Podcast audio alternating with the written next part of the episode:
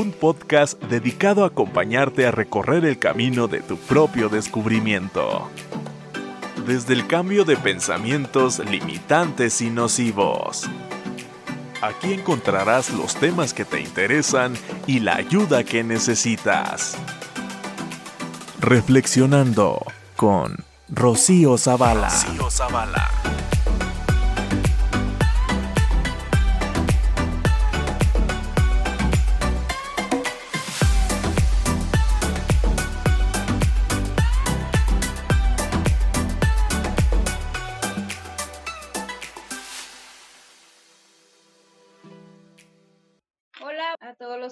Sintonizando el día de hoy. Vamos a iniciar con nuestro webinar Niños con TDAH y la nueva modalidad de aprendizaje, qué hacer y qué estrategias implementar para poder este, utilizar en casa con los nenes y con ustedes como padres de familia y como maestros. Les quiero hacer la presentación invitada del día de hoy que nos va a enriquecer con todos sus conocimientos, con toda su experiencia, con todo lo que conoce acerca de esto, para darnos las estrategias eh, que necesitan saber. Ella es Evelyn Rangel Baumgarten Macías, es psicóloga clínica cognitivo-conductual, maestrante en psicoterapia gestal integrativa. Bienvenida Evelyn, Gracias por estar aquí con nosotros, por compartir este espacio con nosotros. Este, siéntete con la confianza de que este espacio es tuyo y puedas desplayarte. Gracias.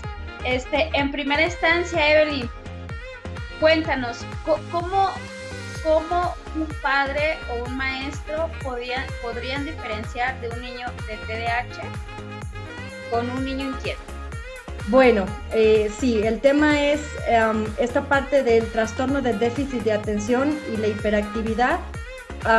y eh, vamos a, identificar antes de que nada, eh, porque sí, ahorita está de moda el TDA, TDAH, ¿verdad? muchas veces al consultorio llegan los papás con los niños en donde dicen que que pues sí, que sus niños están diagnosticados con TDA, que la maestra dice que cree que puede tener, o el, papá piensa, o muchas cosas, pero no tienen realmente como muy claras cuáles son eh, la sintomatología, vamos a decirla, que, que, tiene este niño. Entonces, muchas veces ah, nos confundimos con falta de límites, con un niño que pues ah, explora, que es inquieto, con ya un trastorno de déficit de atención o hiperactividad. Entonces, primero, antes que nada, yo creo que es importante el identificar y que las personas identifiquen qué es un, déficit de atención y qué es una hiperactividad. Ajá. O sea, por ejemplo, el déficit de atención, pues como su nombre lo dice, déficit de atención, falta de atención. Ajá. El niño muestra falta de atención hacia las cosas. O sea, ¿qué quiere decir esto? que se distrae con mucha facilidad, que este, se le dificulta poner atención a las situaciones, a las cosas, eh, que puede estar viéndonos, puede estar ah, escuchando supuestamente, pero no, no está escuchándonos, no está viéndonos, porque su atención está en otro lado, ¿sí? Entonces, este, pues es esta parte de que no prestan atención, tienen esta dificultad para que tengan atención. Y la hiperactividad es eh, hiperactividad, mucha actividad. El niño constantemente está en movimiento, constantemente está en actividad. Aunque la situación lo requiere, el niño no puede estar quieto, no puede estar eh, tranquilo, sentadito, porque usualmente está de un lado para otro. Ajá. Entonces, eh, puede ser que haya un diagnóstico de un déficit de atención con hiperactividad o un déficit de atención solamente o la pura hiperactividad. Ajá. Entonces se pueden dar estas tres partes. Déficit de atención con hiperactividad, déficit de atención o únicamente hiperactividad. Ajá. Cuando tenemos la, el déficit de atención, este, les comentaba, la atención está se va, se va a otro lado, no, no, aunque muchas veces pasa, por ejemplo, en el salón de clases, que vamos a hablar ahorita mucho de esta parte escolar, pues el niño puede estar sentado, el niño puede estar sentado viéndonos, es más, hasta los ojos y hasta haciéndonos así, así de que, ajá, sí. Y, la, y la maestra o cualquier persona llega y le dice, ¿qué te dije? Sabrá Dios qué fue lo que, lo que nos estaban diciendo, ¿verdad? ¿Por qué? Porque a pesar de que el niño estaba aquí, su mente estaba en otro lado y no podía eh, concentrar la atención en una situación en específico. Ajá. Y tenemos el niño con hiperactividad, que no se está sentado, que es lo que ya te comentaba anteriormente, ¿no? Se la pasa parado, es el niño que usualmente tiene accidentes, es el niño que es inquieto, que, se, eh, mm, que, que, ya se paró en el salón, que ya fue con el compañerito, que ya ayudó a no sé quién, que ya todo Cuando, y, y, pero el niño puede estar poniendo atención. Ajá. Cuando estamos hablando únicamente de hiperactividad, el niño en un momento dado puede estar teniendo atención.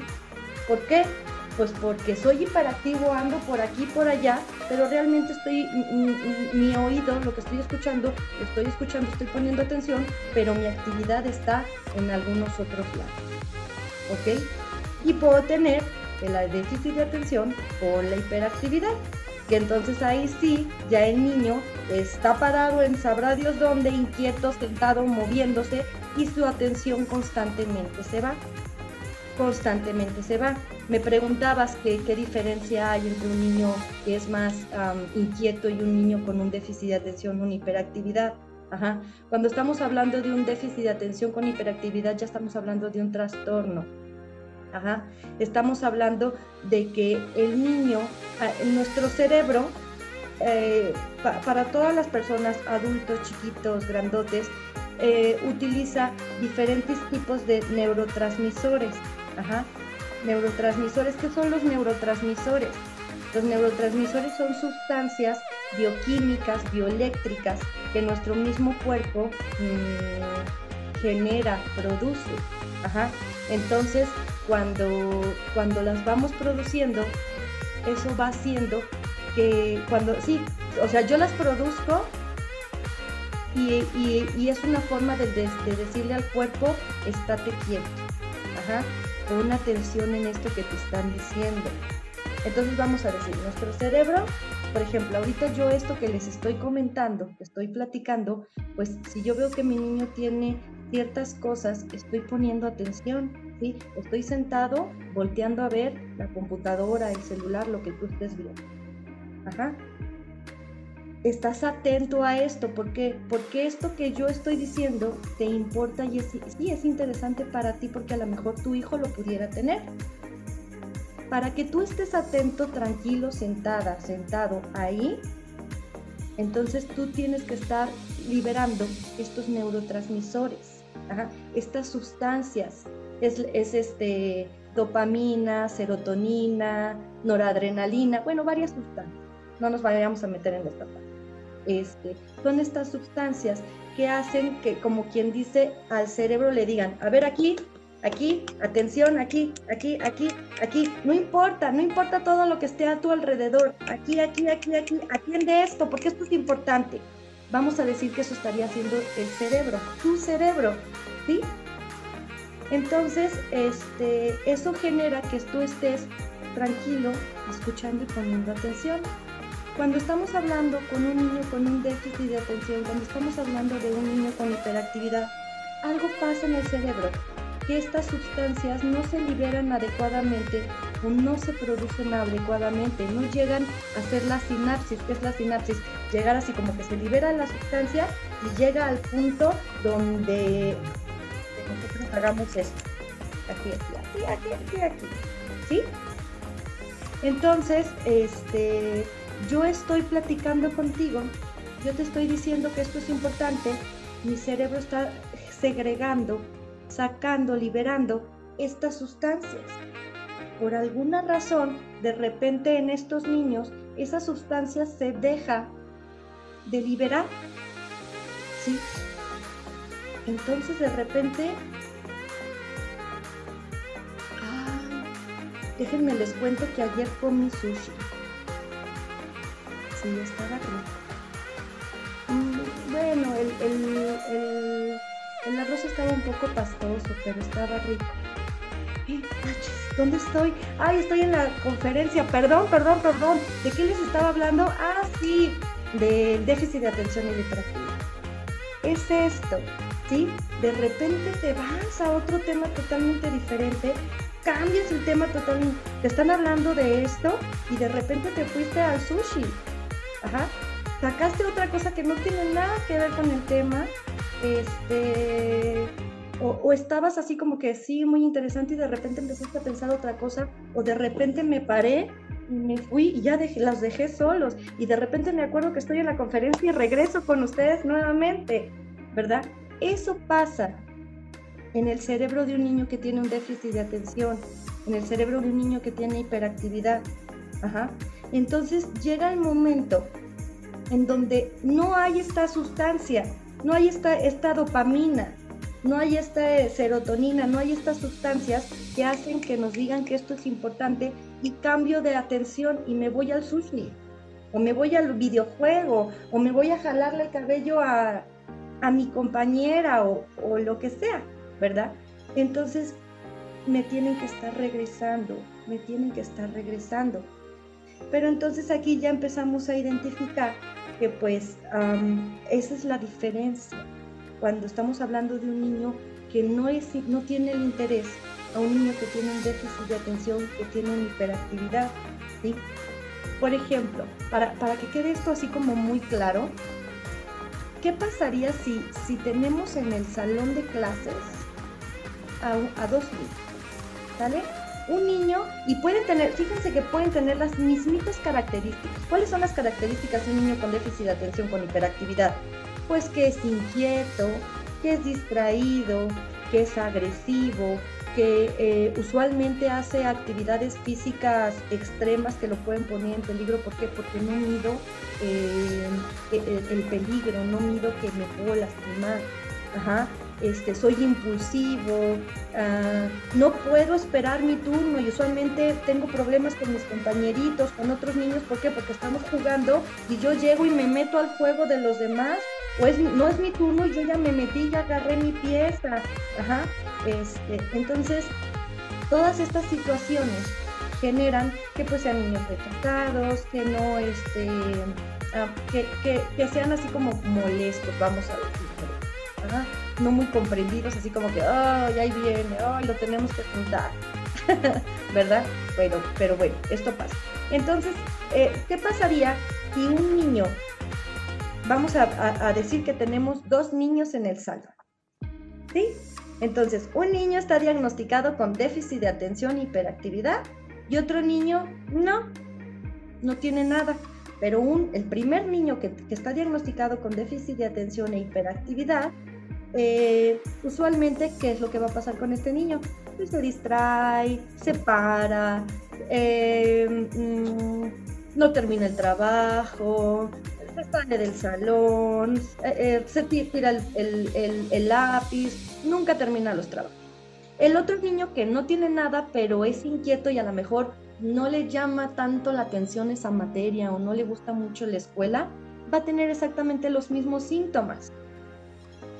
Exactamente los mismos síntomas. También va a ser inquieto, va a ser distraído, no va a poner atención, se va a parar, se va a salir del salón y todo esto. ¿Por qué? Porque a lo mejor no me interesa. ¿ok? Entonces la maestra llega y les dice a los dos, a ver, ah, el primero van a hacer esta actividad, este, este, trabajo, ¿sí? Los dos niños lo saben hacer, saben cómo, cómo trabajar, y les dicen, em, los dos lo van a hacer y el, y el que lo termine en 45 minutos, que es lo que usualmente cualquier niño te, tarda en hacer este, esta actividad, eh, eh, si ustedes la hacen, va a haber un premio. ¿Cuál va a ser el premio? Pues a lo mejor se van a ganar un Xbox con 10 videojuegos, una bicicleta, unos patines, un patín del diablo y un viaje a la playa todo pagado para ti y para toda tu familia. ¿cómo estarían esos niños? Felices, ¿verdad?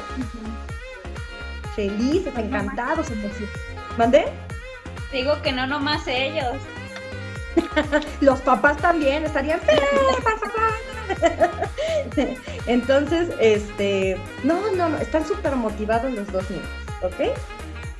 Ya están súper motivados los dos niños, entonces la maestra les dice, puede ser que los dos se lo ganen, puede ser que uno sí, uno no, o el otro sí y el otro no. Ustedes van a decidir, los dos premios están. Y aquí en esta mesa al lado de ellos les ponen todos los premios. El Xbox, los, los videojuegos, el, el cheque de, para irse a la playa, eh, los patines, la dotación de dulces de no sé qué marca, ¿sí? Entonces ahí lo tienen en la mesa enfrente de ellos, la ellos, cada quien en su pupitre y la maestra está sentada enfrente de ellos con el, con el reloj y el cronómetro, ¿no? Listo, tienen 45 minutos. Que lo termine, ¡bam! Se gana el premio. ¿Listos y preparados? Y los hacen. Ok, una, dos, tres. Y empiezan los dos niños. ¿Quién va a ganar? ¿Tú qué crees? ¿Quién crees que vaya a ganar? Pues el niño que no tiene hiperactividad. El niño que no tiene hiperactividad, el niño que no tiene un déficit de atención, el niño que no tiene una hiperactividad. ¿Por qué? Porque este niño, el niño que no tiene el interés, es eso, no tiene el interés. O no, no, no, no está motivado o algo. Pero ahorita estoy súper mega motivado. ¿Por qué? Porque tengo todos estos premios y si hago esto que sé hacer, y tengo, no tengo ninguna dificultad para concentrarte y para estar en mi asiento, lo voy a hacer rápido y en menos de 45 minutos lo voy a terminar, se lo voy a dar a la maestra y me va a dar mi, mi, premio, ¿verdad? ¿Qué pasa con el niño que está diagnosticado con un déficit de atención con una hiperactividad? Pues no va a poder, ¿por qué? Porque va a empezar, ¿no? Y, agarra, listo, una, dos, tres, y empieza a hacer, a ver, estoy haciendo esto, que no, ay, Ay, ya me vi en la playa, imagínate, no conozco la playa, no, y, y, habrá eh, la, la, banana, y me voy a comer unos camarones, y si salen feos, y si dicen que luego que los camarones no están buenos. ¡Ay, la prueba! ¿no? Y entonces ya me moví y ya fui a ver, ay, en el Xbox se ve como que la caja tiene, está verde, pero ¿qué no se supone que el nuevo Xbox es como la caja es azul o será la será la edición especial? A ver, déjenme voy a ya se fue, ¿no? Y ya fue a ver la caja y ya y ya cuando regresó ya vio que lo no va a acabar. ¿Sí? ¿Por qué? Porque aunque el niño tenga muchas veces esta parte de la motivación, no tiene estos elementos necesarios para lograr entonces, ¿qué es lo que tenemos que hacer? Entonces, ¿quiere decir que ya nunca se va a poder hacer nada con este niño? No. Tenemos también que ir entrenando poco a poco a este niño, pues para que vaya teniendo herramientas y él aprenda a autocontrolar su cuerpo. ¿sí? Y que poco a poco vaya este, eh, decidiendo y muchas veces eh, si es muy, muy alto el, déficit de atención y hiperactividad, pues con ayuda del medicamento.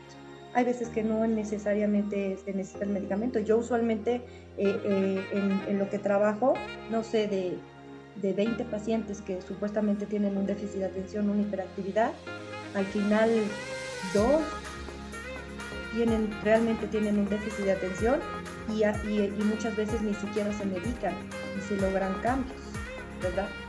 Entonces, este, no sé si fui clara en esta parte, no sé si resolví la, la pregunta, sí la resolví o no. sí, sí la resolviste. Fíjate que, es cierto lo que comentas. Eh, varias de las veces los niños no tienen un, TDA o TDA con hiperactividad, pero si hay una ausencia de atención, de disciplina, de límites, de paciencia y de comunicación con los hijos. Y entonces, cuando esto pasa, como obviamente si no tengo paciencia, comunicación y disciplina ni atención con mi hijo, pues vamos a, los dos vamos a estar así. Sí, no, va, no, no, no, vamos a encontrar ese punto donde estemos en, armonía ambos, ¿no? Pero siempre, siempre les digo a los papás, ¿no? Creo que aquí el adulto es usted y quien es necesario que comience a hacer las estrategias son los papás pero luego se desesperan y luego les pegan y luego los castigan y luego los aíslan y luego etc, etc. Y lo único que hacen es reactivar más la frustración, el enojo, este, esta parte del, del retar, porque te llegan a un punto en que a ver quién puede más de los dos y todo este trastorno. Y, no nomás, no nomás los papás, también los maestros. Y, no, y no critico la labor de maestros porque entiendo lo que es estar en un aula con treinta y tantos niños y dedicarle atención a unos que en casa no les dedican esto, pues sí es un reto, ¿verdad? Y sí dicen los papás, pues es que así dicen los maestros, pues si yo no soy su papá. Claro. Y también ellos, váyanse con el psicólogo váyanse con la maestra de educación especial, porque yo ya no quiero batallar con usted. Sí, y, no hacen varios maestros, no sean, varios maestros y papás no se han percatado que lo que se haga en casa impacta y viceversa. Sí, por, por eso es tan importante como esta colaboración juntos. ¿Verdad? Y esta parte en cuanto a que como, como papás y como, como maestros, sí tenemos que, identificar y empezar a, ver eh, realmente las necesidades de nuestros niños. Esto que tú decías, o sea, si yo como papá no tengo el tiempo este, me desespero y entonces mi niño de por sí, yo digo, es inquieto, no atiende, entonces lo regaño, le pego, le digo que no es posible, en la escuela también hay un rechazo, entonces, ¿qué es lo que generamos? Pues reforzar nuevamente las conductas y hasta la, el mismo niño empieza a tener aversión, ¿verdad? A este tipo de actividades, a las actividades escolares, a las actividades en donde tenga que mantener la atención. ¿Por qué? Pues porque al final me van a regañar, al final de todos modos me van a decir que lo que estoy haciendo está mal. Entonces empiezo a rechazar este tipo de cosas y empiezo a reforzar la conducta de que no me gusta, de que no me, no hacer, no hacerlo y, por eso eh, yo te decía, hay ocasiones en que aunque tengamos un diagnóstico de un déficit de atención, una hiperactividad, eh, eh, trabajando estrategias de, ayudar al niño a que aprenda a controlar su cuerpo, a que aprenda a, prestar atención, a dirigir las situaciones en algo en específico, se pueden hacer modificaciones. Pero ¿qué se necesita? Pues desde el apoyo de los padres, desde el apoyo de los maestros, el apoyo de todo el entorno del niño para que pueda lograr y llegar a eso, ¿verdad? Claro, y, y ahorita la, nueva modalidad de clases está siendo un reto para los papás y para los maestros. Claro. Porque el, la casa es el contexto conocido de confianza y seguridad del niño. Entonces, aquí es más fácil que me vaya aquí, me vaya allá, agarre acá y ahí. Entonces, creo que sí es algo muy importante de tomar en cuenta. Y por eso este, me gustaría preguntarte, Evelyn, ¿qué estrategias primero les recomiendas a los papás para que trabajen en esta nueva modalidad de aprendizaje? ¿Qué, qué recomiendas tú? Mira, este, ahorita primero que nada, eh, estrategias para papás y para maestros, ¿verdad? ¿Sí? ¿Ah? Ok. Primero que nada, vámonos, con, los papás. Vámonos con esta parte de los papás. antes que nada, tenemos que identificar que las clases están siendo en diferentes modalidades, ¿verdad? Están siendo en, en radio, están siendo por vía eh, de televisión, por computadora, por este por, por videollamadas, lo que son las videollamadas. Entonces, tenemos que partir de ahí cómo es eh, este, esta interacción que el niño está teniendo, ¿sí? Porque realmente lo que es la televisión, lo que es eh, el radio, lo que es el video nada más en la computadora que te ponen el video y tú te, explican y hazlo. Eh, no, hay, no hay una reciprocidad, vamos a decirlo así, no hay una retroalimentación, es solamente ya sea visual y auditivo o si es únicamente la radio, pues es únicamente auditiva, ¿no? Este, cuando estamos hablando ya de que ya hay una, una interacción con la maestra, en donde ya es una, una videollamada, por ejemplo, esto de Classroom y todo esto, ya es un poquito diferente. Entonces, aquí la, la, situación independientemente, cuando tenemos, eh, sí, va a haber esta, esta interacción con la maestra, con el maestro, primero que nada, yo lo que recomiendo es que el papá tenga una entrevista lo antes posible. Si es un maestro que no se conoce, entrando a un nuevo ciclo escolar. Muchas veces ahorita lo que he estado escuchando es que el maestro del ciclo anterior está yendo al, al, nuevo ciclo para ya medio conocer a los niños y todo esto, ¿verdad? Pero si es un maestro que no conoce a tu hijo, que no sabe qué onda y ya hay un diagnóstico de un déficit de atención, de una hiperactividad, entonces lo antes posible tratar de tener una entrevista con el maestro para explicarle la situación de tu niño y él sepa la situación, qué es lo que está pasando. Ah, ok, entonces Juanito tiene déficit de atención, tiene hiperactividad, ¿ok? Para que sepa. Porque si el maestro sabe, entonces, este, ya yo como maestro, eh, y esto ah, ese es con todos los niños, pero enfocarnos un poquito más también a estos niños que yo ya tengo eh, eh ¿cómo se dice? Así como identificados con un letrado, con una hiperactividad. Entonces, para los maestros, pues sería que esta parte de las clases uh, utilicen material didáctico, que realmente no sea el maestro parado y bla, fíjense niños, que hoy vamos a ver las maravillas de las matemáticas y saquen su cuaderno porque ahorita lo van a, ¿no? Entonces es como muy monótono. Entonces, realmente que sí utilicen, pues como cuando estamos, cuando están en la escuela, ¿verdad? Pues que colores, cartulinas, que, la presentación, eh, que el monito que camina, o sea, cosas que hagan que el niño, eh, eh, si está por acá, a ver ¿qué? ¿qué está haciendo la maestra? Y voltee, que agarre y voltee, que agarre y voltee, que agarre y voltee y poder estar teniendo más la atención del niño. Ajá. Eh, es importante que sean actividades cortas, eh, cortas y con instrucciones muy claras.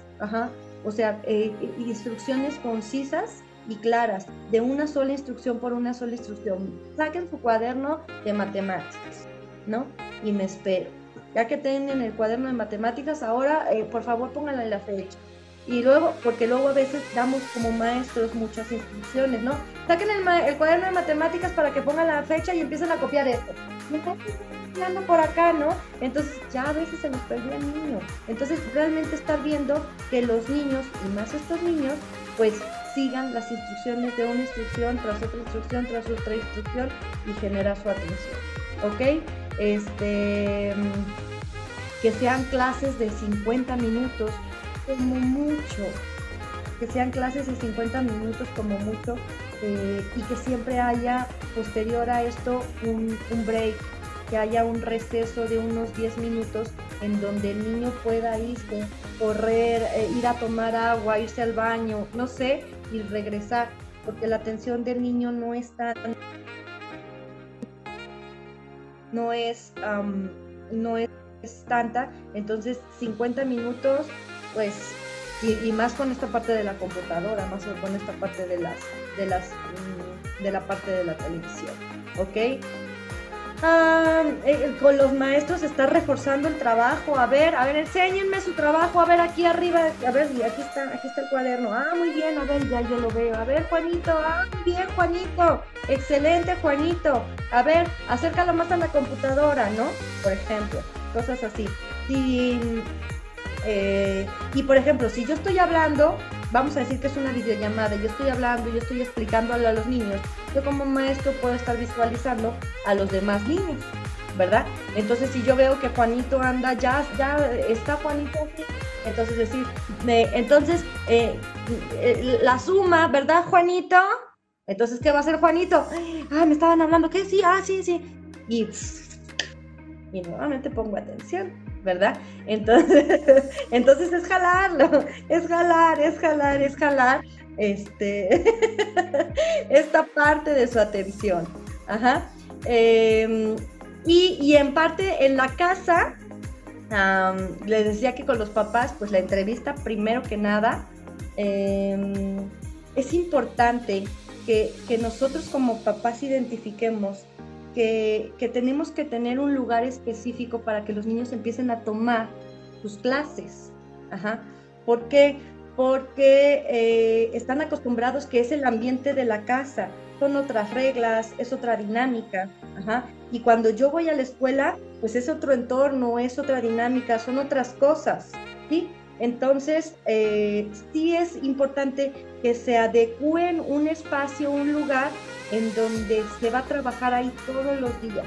A ver, aquí, no sé, pues no tengo banca, no tengo nada, pero a lo mejor una mesita con una sillita que esté iluminado, que esté ventilado, este, donde no haya tanto ruido eh, y toda esta parte. Que tenga su material completo ahí a la mano o sea, que tenga aquí la mochila otra mesita con los demás materiales para que no sea, ah, ah, sí, voy por el lápiz. Y regreso, ah, eh, voy por el Y regreso. Entonces tratar de que tenga todo ahí a la mano para que no se nos esté yendo. ah, yo soy muy de, de moverme, ¿verdad? bueno. bueno, eh, ¿qué más? Eh, motivar al niño, o sea, motivar al niño de esta parte de que vayan a empezar las clases. Algo bien importante que no sé si, si se ha comentado, si se ha visto y que se han percatado los papás, es que esta forma de, educación, esto que estamos viviendo, es algo que nunca jamás había pasado. Bueno, si había habido otras pandemias, ¿verdad? Si había habido otras enfermedades, pero realmente nunca nos habíamos enfrentado a esta parte en donde no podemos salir, en donde los niños iban a la escuela, ¿qué vamos a hacer con los niños? Nosotros tampoco podemos salir como papás, todos estamos encerrados en casa y todo esto. Entonces, este, verlo, que estás viviendo algo que nadie nunca jamás había vivido. ¿Sí? ¡Wow! O sea, imagínate, ¿sí? Eh, eh, estás, estás viviendo algo que a lo mejor en muchos años, esperemos, ¿verdad? En mucho tiempo no pase. Entonces vive esta, esta, esta experiencia, aprende con esta experiencia y es una forma de motivar y, y, jalar al niño a esta forma de aprendizaje y motivarlo a decir, wow, sí es cierto, mis papás, mis abuelitos, nadie había tenido esta parte de aprender así por medio de la computadora y porque no podemos ir a la escuela. ¿Ok? Este, ¿qué más? Em, pues estar bien al pendiente de clases. O sea, yo entiendo que luego tenemos cinco hijos o tres, o tenemos que trabajar, pero sí tratar de que en el tiempo que el niño esté en clase haya alguien que esté con el niño. Para que si no entendió algo esté ahí, o eh, eh, a ver, a ver, la maestra que está hablando, a ver, está diciendo, pon atención acá, o sea, para estarlo jalando. Una estrategia que yo he identificado y que funciona muchísimo con los niños que tienen un déficit de atención, que, mm, que tienen una hiperactividad, es hacer eh, movimiento. Ah, por ejemplo, estamos aquí hablando, estamos aquí en la clase, yo estoy aquí sentada viéndote y aquí abajo tengo una patineta en mis pies. ¿Sí? Entonces estoy en movimiento. Cuando estamos hablando de niños con hiperactividad, estoy aquí en, movimiento. Es una forma de, sacar, sacar toda esta energía que está en mi cuerpo por medio, por medio de mis pies. Ajá. Entonces, cuando yo estoy, estoy entretenido en algo, tú no estás viendo que estoy moviendo mis pies, ¿verdad? Bueno, sí, hace ratito que me estaba moviendo, pero tú no estás tú, no, tú no ves que estoy moviendo mis pies. Ajá. Tengo una patineta a lo mejor aquí abajo. pero esa patineta está haciendo que yo tenga movimiento y cuando está saliendo de mi cuerpo el movimiento de una manera, eh, puedo, eh, puedo focalizarme en algo, eh, en, en la parte visual. Comprobado por mí, ¿eh? realmente, o sea, de verdad sí funciona. Es em, eh, liberar la atención, liberar esta parte con otra cosa, no sé, una pelotita, de estas pelotitas, ¿cómo se les llaman? Uh, antiestrés. De las que la aprietas, que se hacen así los ojitos hasta se les salen. Este, de esas pelotitas, el niño traiga la pelotita. Entonces yo estoy en movimiento o yo estoy con la pelotita y esto genera que mi, te digo, que mi movimiento, que mi, mi, actividad se esté desfogando, esté enfocada, me ayuda y me ayude a enfocarme cognitivamente en lo que tengo que hacer. Ajá. Entonces eso es un tip, es una estrategia de verdad buenísima. ¿Verdad? Y fíjate que sí es cierto, este, es importante aprovechar este espacio porque con la modalidad anterior, eh, los papás estaban ausentes, no estaban presentes y es entendible porque tenían que ir a trabajar, ¿no? Entonces eso no les no los proporcionaba de, seguridad a los niños.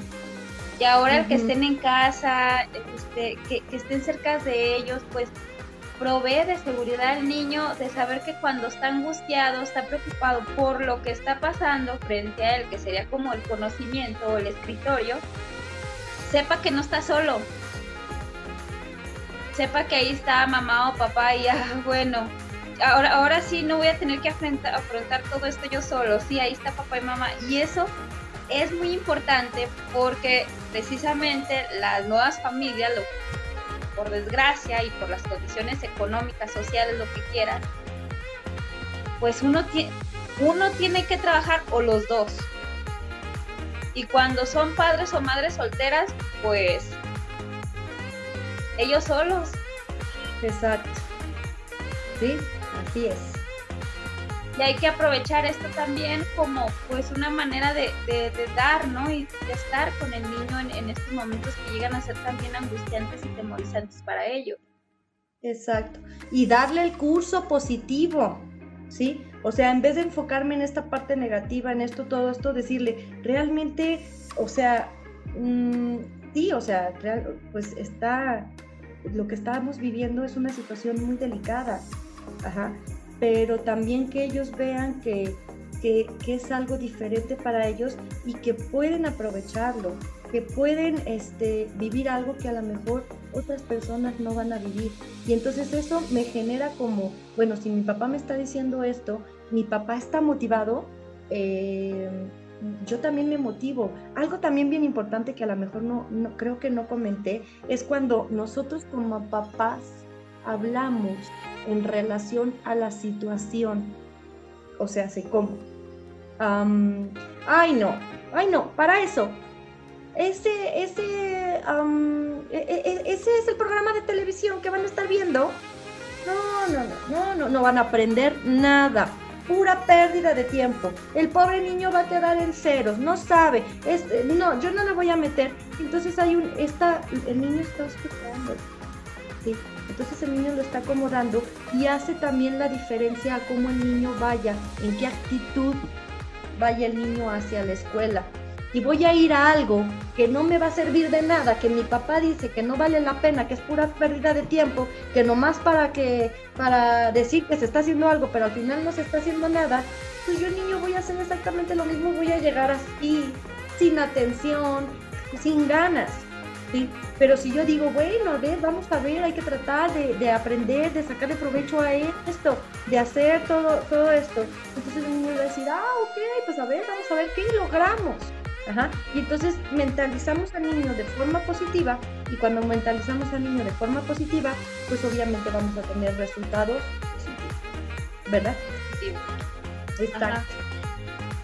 ¿Tú, ¿Tú, sí recomiendas los espacios de los niños como llenos de imágenes, de, imágenes, de colores, de números, de... ¿no?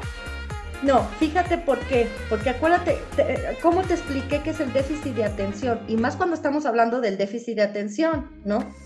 Si yo estoy hablándote aquí, ¡ay, mira, atrás de mí se ve el sol! ¡Ay, está delante! No, sí, está atrás de mí. ¡Oh, espejo! ¡Órale! ¿Y me veré en el espejo? A ver, me voy a asomar. Ya, sí, y si tenemos ahí eh, stickers de diferentes colores y tenemos las crayolas de diferentes colores y tenemos al monito y tenemos, pues son estímulos que van a hacer que constantemente te fugue, te fugue, te fugue, se fugue mi atención.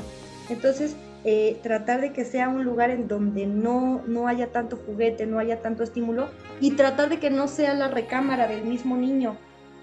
¿sí?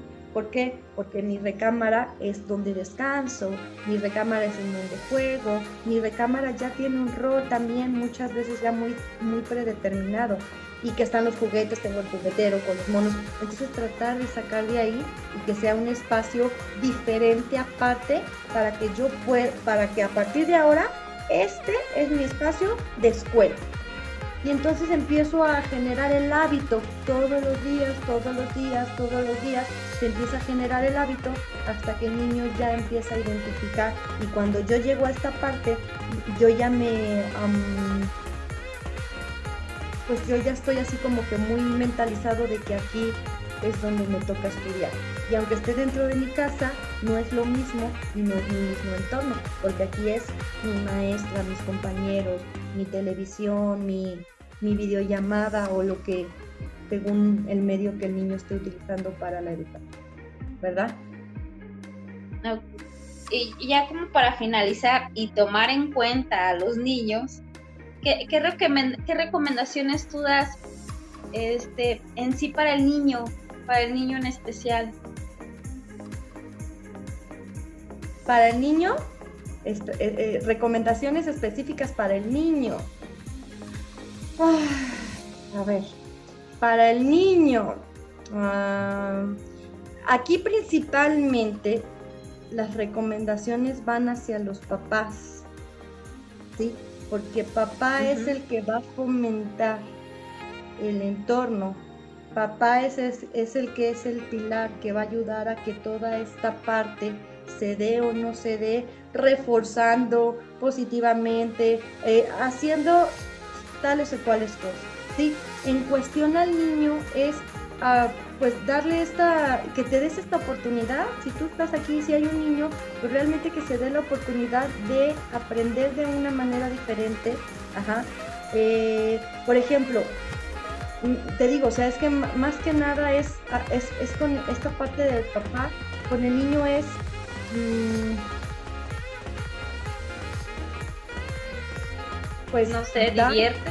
Entonces sería bueno como divertirse disfrutarlo, aprovechar que, que vas a estar con tus papás, que comúnmente no llegas a estarlo. Acuérdate que es algo diferente a lo que has vivido. Este, es una forma de, de, comunicarte y de relacionarte con tus compañeritos, con tus maestros, de aprender. Ajá. Eh, ¿Qué más sería? Eh, horarios, eso, horarios muy específicos, ¿sí? Pero si te fijas, va en función a los papás. Porque yo le puedo decir al niño, es que es importante que tengas un horario, mi amor, mira, de tal a tal hora tú tienes, ¿no? Pues a mi niño me va... No, no. ¿Quién es el que se va a encargar de que el niño realmente tenga un horario? El papá. Pues el papá. ¿no? Y que realmente lo cumpla desde la mañana que si las clases empiezan para ese niño a las 8 de la mañana, a las 9 de la mañana, entonces todos los días de lunes a viernes nuevamente como antes que estabas en la escuela, te vas a levantar a esta hora.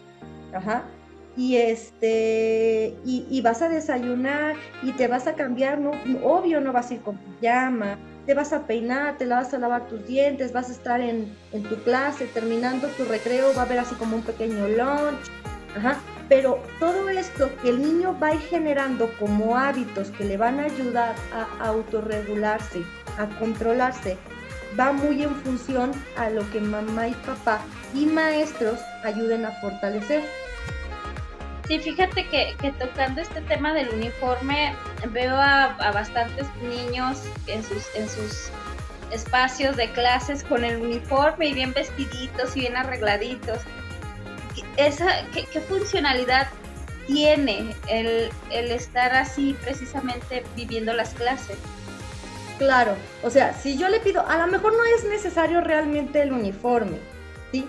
Pero ¿cuál es el objetivo? De que el niño se cambie, de que el niño no está en casa. Si yo traigo la pijama, es un día de flojera, es un día de casa, es un día de no hacer, ¿no? Entonces, si yo me tengo que levantar, peinar, lavarme los dientes, cambiarme, y si me pongo, si, si, se, si están pidiendo que se pongan el uniforme, es, termino, aunque esté dentro de casa, es generar el entorno y todo lo necesario para que el niño se mentalice de que ahora es el momento de clase, es el momento de estudiar y aunque estemos en casa, la dinámica y las situaciones son de esta forma, ¿verdad? Entonces, eh, por eso. Entonces, cuando dices esto de los niños, ah, cuando estamos hablando, y mientras más pequeñito es el niño, más nos toca a nosotros como papás, más nos toca a nosotros como maestros, ayudar a, a llevar a encaminar, a encaminar al niño. Y principalmente algo bien importante, realmente hacer un diagnóstico. No decir como mamá, papá, no, sí, se me hace que sí tiene déficit de atención. Es que mi niño tiene déficit de atención para la escuela, fíjese. No, no, en la casa no, en la casa no, para los videojuegos no, no. El, déficit de atención y la hiperactividad es, en todas las áreas de, del niño, en la escuela, en, eh, eh, en, casa, en la, piñata del primito, eh, en, el videojuego, en el fútbol. Soy hiperactivo y me voy corriendo aunque la pelota vaya para el otro lado o le quito a todo el mundo la pelota y no se la, no sé. Entonces, este real y empezar a identificar si tiene mi hijo un déficit de atención, no tiene una, una hiperactividad, un déficit de atención, una hiperactividad juntos, si lo tiene, no lo tiene, y, este, y buscará atención, ayuda, también apoyo para que eh, eh, con estas estrategias y todo esto eh, se pueda encaminar a los papás para que los papás también sean los que ayuden a encaminar al niño. Ok, muy bien. Pues muchas gracias, Evelyn. ¿Algo más que nos quisieras aportar? Que dijeras, pues esto creo que sería conveniente decirlo. Este, pues ya estamos en esta situación, papás, o sea, nosotros como papás, yo soy mamá, ¿no? Entonces ya estamos metidos en esta situación. Eh, vamos a sacarle la, la mejor oportunidad a todo esto, el mejor aprendizaje, que nuestros hijos nos vean en una forma positiva, que, que aprendemos de esto y que siempre estamos optimistas y hacia adelante, ¿sí? Porque si, acuérdense que nuestros hijos van a ser nuestro reflejo. Si yo me enojo, si yo me quejo, si yo me desespero, mi hijo va a ser exactamente lo mismo. Entonces acuérdate que con como seas tú y la forma de actuar, de, de, vivir esta, esta situación que estamos viviendo, es lo que le estás enseñando a tu hijo. Ajá. Entonces, no hay vuelta atrás, no tenemos una varita mágica para decir, no, pues adiós coronavirus, a ver, no, no hay, ¿verdad? Entonces, dentro de mis posibilidades, ay, sí, Evelyn está hablando muy bonito porque no tiene tres hijos y todos tienen su videollamada al mismo tiempo. Bueno, entonces buscar estrategias, ajá, en donde sí pueda darle la atención a cada uno de mis hijos, con déficit de atención, con hiperactividad o sin déficit de atención hiperactividad. ¿Ok? Y pasar tiempo de calidad es algo bien importante que creo que no mencioné. O sea, dentro de las actividades y de todo el tiempo y todo, todo lo que tenemos planeado con nuestros hijos en nuestra vida, con el trabajo, em, con el quehacer, con la comida, con todas las actividades que tengamos que hacer, y es súper importante que, que, en este horario que yo les decía, el tiempo para desayunar, para comer, para cenar, para dormir, también lo dije, para dormir, que se duerman temprano, como si fueran a la escuela, porque prácticamente están en la escuela, para bañarse, para todo, también haya un espacio en donde yo le dedique tiempo a mi hijo, ¿sí?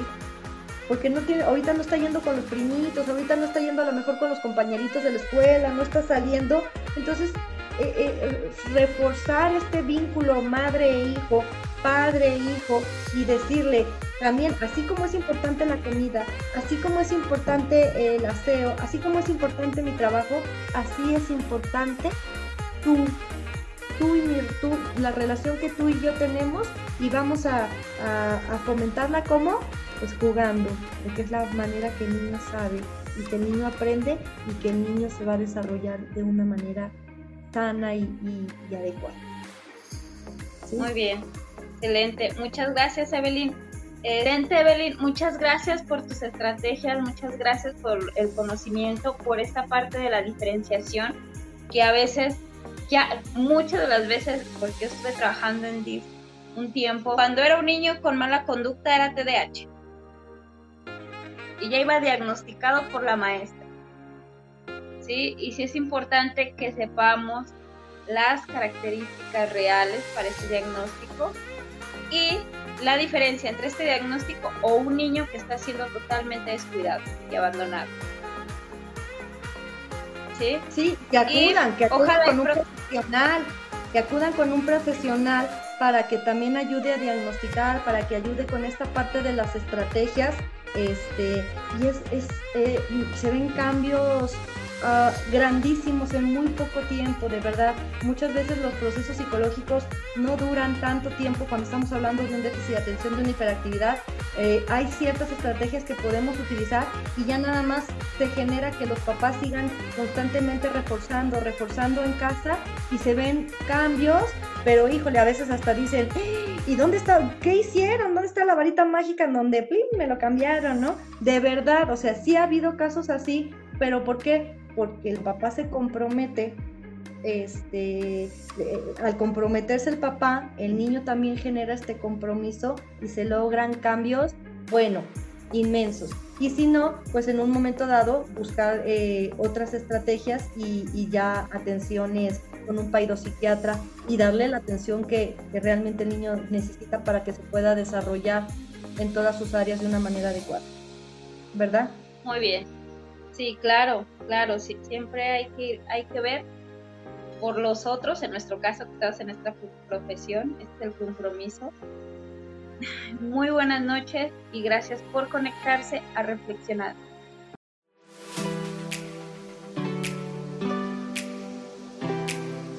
Un podcast dedicado a acompañarte a recorrer el camino de tu propio descubrimiento desde el cambio de pensamientos limitantes y nocivos. Aquí encontrarás los temas que te interesan y la ayuda que necesitas. Reflexionando con Rocío Zavala. Rocío Zavala.